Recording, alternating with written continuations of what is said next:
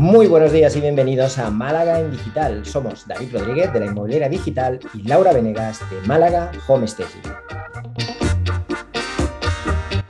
Bienvenidos y bienvenidas al episodio número 59, en el que vamos a hablar sobre cómo encajar las críticas negativas o las malas opiniones. ¿No es así, Lau? Así es, David. Al final, eh, tan difícil es pedir reseñas como luego cuando te las dan, eh, tanto sea por escrito o hablando, encajar una mala crítica. Entonces, bueno, nos pareció interesante hoy dar algunos truquitos de cómo podemos hacer para manejar mejor eh, la crítica, sobre todo la que es cara a cara, que es la más difícil de, de controlar las reacciones y los impulsos, ¿no? Sí que es difícil, pero yo creo que también es la menos habitual, porque cualquiera que tenga un negocio, cualquiera que tenga un, que esté vendiendo un servicio, un producto, sabe que a la mayoría de clientes les cuesta mucho más decirte lo negativo en, persona, ¿no? Que decírtelo, por ejemplo, a través de una opinión en Google o a través de un correo, a través de un mensaje de WhatsApp. Yo creo que esos clientes que, que sí que te dan esa crítica negativa en persona, creo que merecen mucho la pena dedicarles más tiempo, quizá incluso más, más energía, porque primero que es un ejercicio valiente por parte del cliente, no todo el mundo se queja claramente cuando algo no le gusta. Es más, lo que solemos hacer, y esto se ve mucho, por ejemplo, en restauración. Yo cuando trabajaba en restauración lo veía muchísimo. Lo que haces es no volver directamente. Cuando te preguntan, oye, ¿está todo bien? ¿Te ha gustado? dices, sí, sí, sí, sí, todo bien. Y ese cliente no lo ves más, ¿no? Entonces, vale la pena, yo creo, aprovechar esa oportunidad, poder hablar con el cliente, entender bien qué es lo que ha pasado y como dijimos ya la semana pasada, cualquier opinión de este tipo es una oportunidad para mejorar, así que, bueno, pues que dediquemos el tiempo y escuchemos. Sí, sí, oportunidad o no, cuando nos dicen algo negativo, lo primero que nos duele es el corazón, ¿no? Sobre todo cuando es tu empresa, es como tu bebé, ya ni hablar de tus hijos naturales, ¿no? Te duele aún más. Pero bueno, eh, es verdad lo que decías, que al final la restauración es el que uno siempre dice, no, no, todo muy bien, eh, para que no te escupan la comida, sobre todo, pero... Eh, también eh, son los que más acostumbrados están a recibir críticas negativas. Uno es más difícil, ¿no? Que tanto a ti como a mí eh, no hacer una crítica negativa, por lo general uno como va trabajando y paso a paso y va evaluando, o debería ir evaluando constantemente, pues no deberían ser ninguna sorpresa si algún cliente está descontento. Pero bueno, también eh, saber encajarlas, saber cómo plantarnos ante una crítica negativa es importante. Como, como empresarios, como emprendedores, tenemos que aprender a a controlar nuestros impulsos. Para mí eso es lo más difícil, ¿no? Y decir, ¿qué? Pero si te he puesto todo, si te he hecho todo lo que querías, bueno, mm, ¿no? En, en, email lo más fácil es no contestar, ¿no? Te llega un email o, en Google My Business o lo que sea, es no contestar en el momento, decir, bueno, bueno, me voy a tomar un tiempo ya que no necesito responder en, eh, inmediatamente, que era algo que yo tuve que trabajar durante muchos años, ¿no? Sobre todo en el mundo corporativo te llega un mail y quieres responder en los cinco segundos reventando todo y poniendo una bomba. Pero eh, uno aprende con los años y la madurez que lo mejor es dejarlo estar, pensar bien, analizar lo que te dijeron, si tienes razón, ¿no? Desde dónde viene esa crítica, ¿no? Si es algo completamente personal o si no, si realmente tienen razón. Y luego de ahí pensar cómo hacemos para minimizar eh, el efecto, ¿no? Una persona enojada que te escribe una mala review o te manda un mail enojado, pues es un cliente que, podemos perder rápidamente. Entonces, ¿cómo hacemos para retomar esa relación si queremos seguir adelante? El primer paso es, que es muy difícil como hacer un paso a paso, ¿no? Porque depende mucho de, eh, varias cosas. Una de ellas, cuán, cuán, enamorados estamos de nuestro servicio nuestro, o de nuestro producto, cosa que hablamos muy a menudo. Y obviamente, cuanto más enamorado estás de tu servicio, de tu producto, de tu empresa, de tu negocio, pues más te va a doler lo que te puedan decir, ¿no? Pero, claro, yo desde el punto de vista, o intentando ser lo más objetivo posible, diría que es que no sirve de nada. O sea, al final, esa opinión ha pasado, ha pasado por algo. Así que primer paso, escuchar y escuchar siempre desde la tranquilidad, entre comillas, que no se trata de tener razón, no se trata de ganar una pelea, no se trata de ganar una discusión, sino se trata de entender qué es lo que ha pasado, porque muchas veces puede ser un malentendido, puede ser algo que el cliente tiene razón a medias, nosotros tenemos razón a medias, pero la solución es, simple, es sencilla, ¿vale? Esto a mí a veces me ha pasado em, sobre todo cuando estaba en el sector inmobiliario, cuando estaba en restauración, que te das cuenta de que, oye, ni el cliente está equivocado del todo, ni yo estoy equivocado del todo. A un acuerdo no vamos a llegar, porque allí, oye, eh, uno quiere lo que quiere y otro quiere lo que quiere, ¿no? Pero sí que es verdad que la solución era muy sencilla cambiando un plato, por ejemplo, en vez de discutir, oye, pues es que esto está frío, no, no está frío, yo te lo he traído caliente, o esto no está hecho, eh, muy hecho, y yo te lo he pedido al punto, no, no me dijiste al punto, me dijiste que estaba hecho, cosas que, que son parte del día a día en hostelería, por ejemplo. Oye, cambias el plato y ya está. Cambias el plato y ya está, te ahorras el problema, te ahorras la discusión, el cliente recibe esa respuesta. Ahora bien, si es un cliente que viene cada día y cada día te genera el problema, pues entonces ya te das cuenta de que eso no, ¿vale? O sea, todo tiene que tener su justa medida, por eso es muy difícil establecer como un paso a paso que funcione siempre, ¿vale? Para mí es escuchar, es separarse un poco, coger distancia, incluso aunque sea en persona. ¿eh? Obviamente cuando te envían un mail o cuando te dejan una opinión en Google es mucho más fácil tomarte esos 10 minutos contar hasta 20, salirte a fumar un cigarro, beberte un vaso de agua, volver y decir, venga, la voy a leer otra vez porque no me puedo creer lo que estoy leyendo. Es más fácil, en persona no tenemos esa capacidad, pero intentar eh, escuchar sin esa manía que tenemos a veces de que no estamos, no está la otra persona acabando de decir lo que está diciendo, que nosotros ya tenemos preparada la, la respuesta, ¿no? Que ahí es donde nos podemos equivocar. Y siempre tener en cuenta que no yo no soy muy partidario de decir que el cliente siempre tiene la razón, pero sí que soy partidario de decir que el cliente siempre tiene razones para decir lo que dice. ¿Vale? Entonces, intentar entender esas razones y si podemos dar una solución, darla. Y si no, pues en algunos casos, oye, pues será un cliente perdido. Quiero decir, no, intentemos rescatarlos a todos porque quizá a veces no sea posible. Eso también, ¿no? el tema, creo que aquí la clave es cómo no perder un cliente por una mala review, ¿no? Hay clientes que uno quiere perder y bueno, casi que lo agradece. si no me llaman mal, no pasa nada.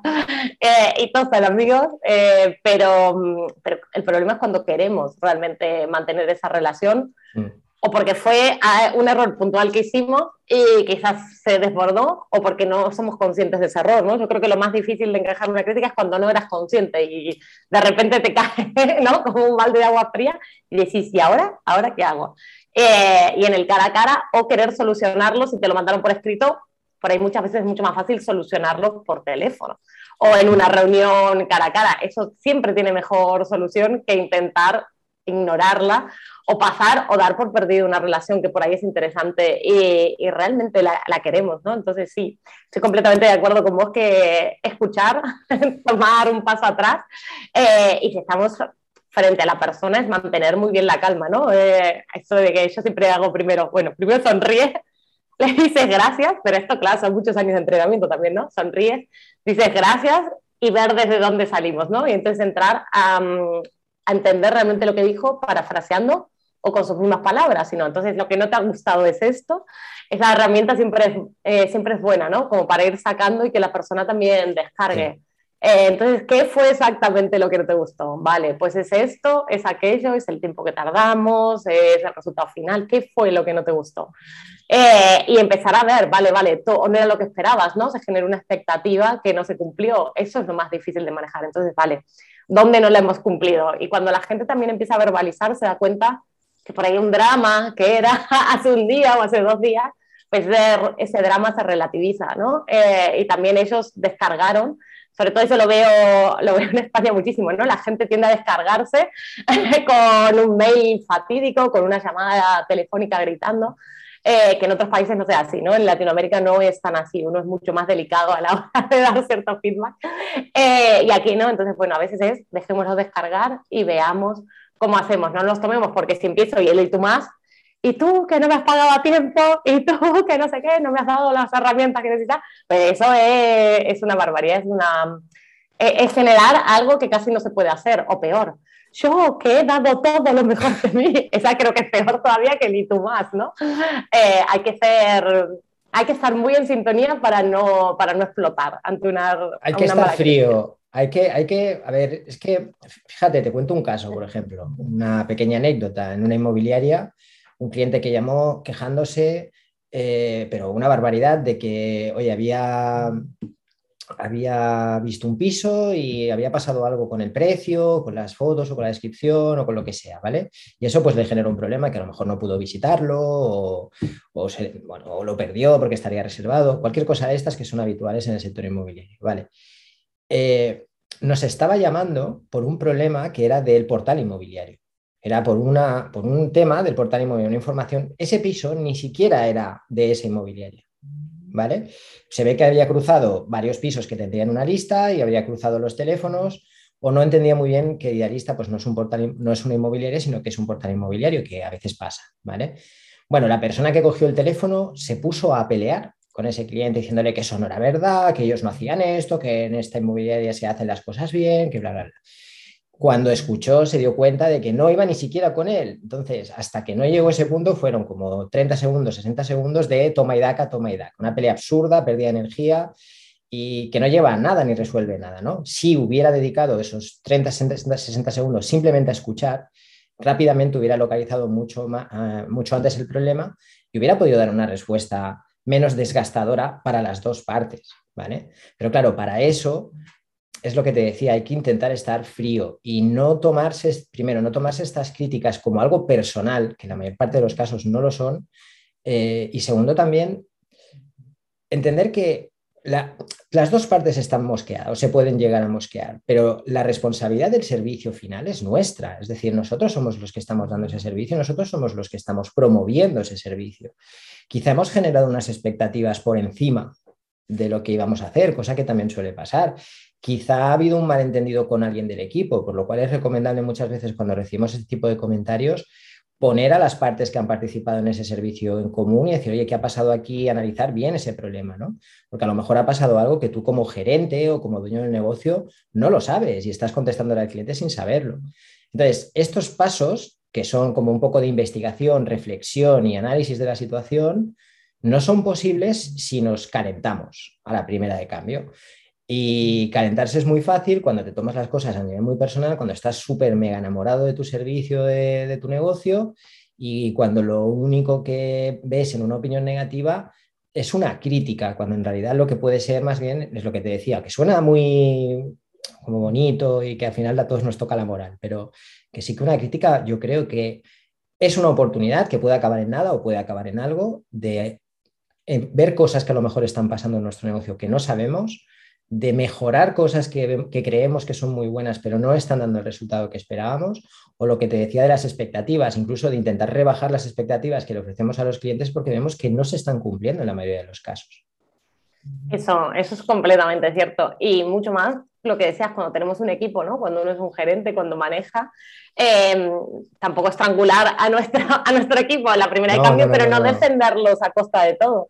Eh, y me hace acordar hace poco que leí unas reviews de un restaurante al que iba a ir y, veía eso, el community manager de ese restaurante pues se dedicaba a destrozar al que le dejaba una crítica a, una crítica negativa. Y digo, pues muchas ganas, no, no me apetece tanto, ¿sabes? Ir, ir a, ese, a ese sitio porque que al final no, no, no nos podemos ir a los extremos, siempre hay que investigar y dar, tampoco hay que matarlos, ¿no? Cada vez que alguien nos dice algo, uno no puede darse vuelta y, y ladrarle a, a, nuestro, bueno, a nuestro equipo simplemente por lo que hay, pero sí es verdad que hay que escuchar, hay que escuchar, hay que entender, mucho hay de enojo, entonces eso también hay que separarlo, siempre hay mucho de enojo y muchas cosas, no todo el mundo sabe dar una crítica negativa, no, nos entrenan a dar una crítica negativa, esto como, exactamente como no trabajemos eso en una multinacional donde nos dan un montón de cursos y nos forman, eh, nadie lo sabe, o sea, desde nuestros padres que nos ladran cuando está haciendo algo mal, eh, nadie sabe, nadie, nadie realmente nace sabiendo. Entonces, bueno, hay técnicas también para dar críticas y hay técnicas para encajar críticas, ¿no? Eh, la, técnica sándwich para dar una crítica mala es te doy una buena, te meto una mala en el medio y te a dar una buena. Cuando uno quiere una relación a largo plazo con una empresa, pero quiere que mejoren algunos puntos, pues también aprendamos a dar esas críticas, ¿no? vamos, tu servicio me ha encantado me ha parecido muy bien.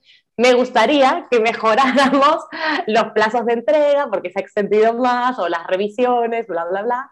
Y luego le vuelves a dar el caramelito de decirle, eh, pero estoy encantada con tu equipo, con tus servicios y el resultado final ha sido estupendo. Hay una, intención, claro, hay una intención de hacer una crítica constructiva, está eh, claro. Exactamente, exactamente. Esas posiblemente sean las más fáciles de sacar, pero esas tampoco hay que desestimarlas, ¿no? Uno cuando responde esas críticas tiene que ser exactamente igual. Bueno, muchas gracias, me alegro que te haya gustado el servicio o el resultado final y vamos a trabajar para mejorar en todo esto que no te gusta. O lo tomamos nota y vamos viendo cómo lo hacemos.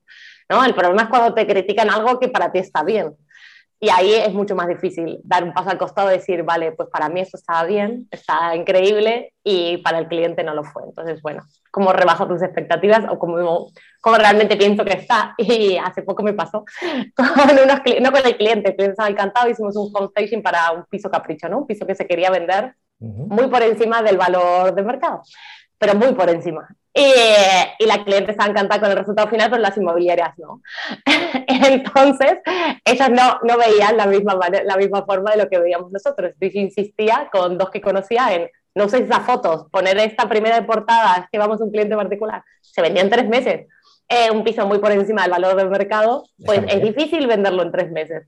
Y sin embargo se logró. Y entonces a partir de ahí es como en, lugar, ¿no? Que ellos criticaban, no, jamás hubiera pintado esto de ese color o no puede haber puesto tal. Y ahora es hablarlo de otro lado, le digo, vale, primero se lo explicamos por qué hicimos esto, qué cosas tuvimos en cuenta y ahora que se vendió es, bueno, una vez que se vendió, ¿has visto cuál era la idea? O sea, ¿a qué cliente íbamos? Pues esto es lo que hacemos, esto es parte del marketing y no solo de voy desde con una casa. Em, y desde ahí se puede ir construyendo, porque digo, esa inmobiliaria no me hubiera llamado nunca más, ¿no? Sin embargo, ahora confío un poquito más en, en mi criterio. Es que es, lo que te iba a decir, o sea, al final tú demostraste ahí, a pesar de las dudas que te puede generar una crítica, tener confianza en lo que estás haciendo. Yo creo que eso es, es básico y además esa confianza en lo que tú estás haciendo te va a dar la fuerza extra que necesitas para mantenerte frío cuando venga una crítica. Mira, si tú estás dudando constantemente de lo que haces y no tienes nada de confianza, cualquier crítica que venga te va, te va a destrozar. Cualquier, porque va a reafirmar todas esas dudas que tú tienes sobre si lo estás haciendo bien o lo estás haciendo mal. Pero si tú tienes cierta confianza en tu servicio, si tú eres consciente de que, oye, lo estás haciendo ya no solo bien, sino todo lo mejor que puedes y que estás consiguiendo resultados y que lo que estás haciendo lo estás haciendo porque sabes lo que estás haciendo, el hecho de que venga una crítica negativa no te va a tocar tanto. A no ser que lo que decíamos, ¿eh? que estés mega enamorado de tu producto, de tu servicio, que a veces pasa. Pero no te va a tocar tanto porque, oye, yo sé lo que estoy haciendo, lo he hecho igual con este cliente que lo hubiera hecho con cualquier otro aquí está pasando algo. Pues oye, vamos a analizarlo y vamos a ver qué es.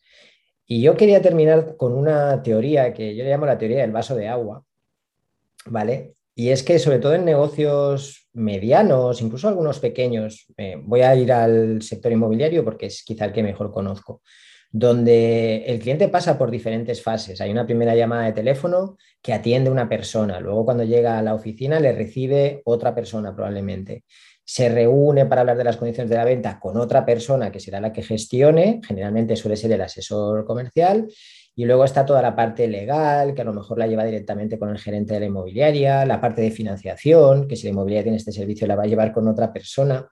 Vale, cada uno de esos puntos, si puede ser un punto de, son puntos de contacto con el cliente y pueden pasar cosas en cada uno de esos puntos independientes, que van sumando una gotita de agua al vaso.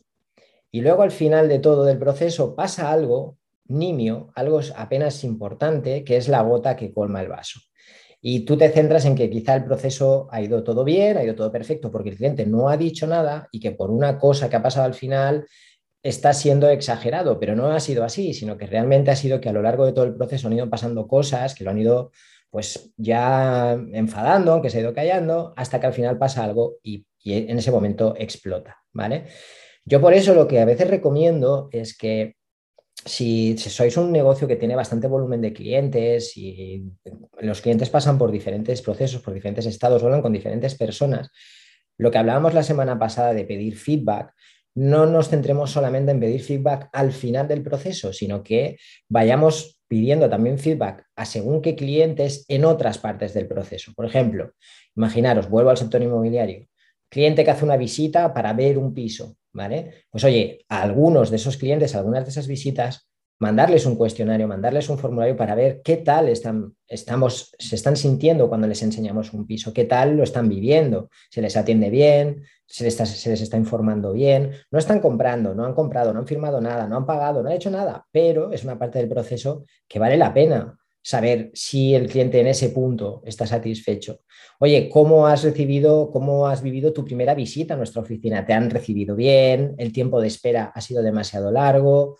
Todo este tipo de cosas, ¿vale? Son diferentes puntos, podemos hacer diferentes encuestas y aunque no nos sirva quizá para tener un testimonio memorable en Google My Business, sí que nos van a dar información sobre pues todas esas fases y saber si los clientes están satisfechos en todas ellas. Y ahí nos, ayuda mucho a detectar problemas que quizá pasan desapercibidos totalmente. Qué, gran verdad, ¿eh? me parece un consejo genial porque es cierto que si no vamos tomando la temperatura a todos los pasos es muy difícil, sobre todo cuando trabajamos con mm. mucha gente. Así que bueno, si te parece bien, terminamos con este consejo que es muy útil y nos vamos para el cierre. Entonces, nos has traído un libro súper interesante, ¿no es así, David? A ver, sí, yo, al menos para mí lo es. Eh, el libro se llama Tus zonas erróneas, de Wayne, Wayne, Dyer, y es un libro que, que, es bastante potente y en el que se tratan muchos temas, pero muy relacionado con el podcast de hoy. Eh, habla mucho sobre el tema de la necesidad o búsqueda que tenemos de aceptación externa, ¿vale? Y de cómo eso nos, nos puede afectar más o menos. Y yo creo que va, pero vamos, eh, súper acorde con el tema de hoy. Eh, porque nos ayuda a lidiar con ese conflicto de nosotros estar haciendo algo que pensamos que está bien o en lo que creemos y, apostamos por ello y que venga alguien y te diga, oye, pues no está bien, no me ha gustado. ¿Y, cómo, cómo, peleamos con eso? ¿no? ¿Cómo, ¿Cómo lidiamos con ese conflicto? Así que, aparte el libro habla de muchas otras cosas también muy interesantes, pero yo creo que este merece mucho la pena y también habla mucho de la confianza, que es, es algo también que hemos hablado. Pues así es, así es, pues apuntadísimo para, para la lista de libros de este año. ¿Y tú, eh, Sí, yo he traído uno que se llama Domina tus emociones, no voy a decir, eh, luego lo dejamos escrito, el nombre del autor porque está en francés y no tengo ni idea cómo se pronuncia, em, pero bueno, es lo mismo, ¿no? De cómo lidiamos con, con, emociones negativas, ¿no? Y cómo nos plantamos. De primero habla, como, como el tuyo, de la autoestima, de generar eso, cuando uno está tranquilo con uno mismo, le resulta muchísimo más fácil que recibir una crítica, encajarla y nada, y tomárselo con un poco más de alegría también, ¿no? Que al final tampoco es todo un drama, eh, una mala crítica es una mancha más al tigre y tampoco hay que querer morirse con eso. Así que muy bien. ¿Y nos traes alguna herramienta o simplemente pensar y calmarnos? Hacer yoga. Muy bien, es verdad. El yoga ayuda mucho a, controlar, a contener esa respiración, a calmarse cuando las cosas no nos ayudan a estar calmados, así que yo recomiendo mucho el yoga, hace tiempo que lo tengo un poco apartado, tengo ganas de volver y se nota un montón, ¿eh? Eh, a la hora de lidiar con conflictos, a la hora de mantener la calma, se nota muchísimo. Pues, pues así, pues muy alineado a lo que iba a decir yo, que es ante un conflicto, antes de reaccionar, respiremos cinco veces. Incluso si estamos en persona, ¿no? Incluso si estamos hablando con la persona, eh, pues dar un paso atrás, literal, de dar un paso atrás y respirar para ver cómo encajarlo es mucho mejor que, reaccionar y explotar. Así que... salís fuera un momentito, oye, te, voy a traer unos vasos con agua, voy a traer un café, salís fuera, hacéis, hacéis así, lo soltáis y volvéis a entrar un poco más frescos. Es mejor que quedarse ahí eh, con toda la tensión. Exactamente, exactamente. A veces hay que romper el clima, como dices tú, y, y volver a retomar. Así que, bueno, con eso nos quedamos por hoy. Muchas gracias a Kevin, muchas gracias a todos por acompañarnos en nuestras conversaciones de cada lunes. Si te ha gustado el podcast, nos puedes dejar tus comentarios y likes en iVoox, seguirnos en iTunes, Spotify, YouTube o enviarnos tus sugerencias vía email a malagandigital.com. Buena semana. Que tengáis una feliz semana, familia.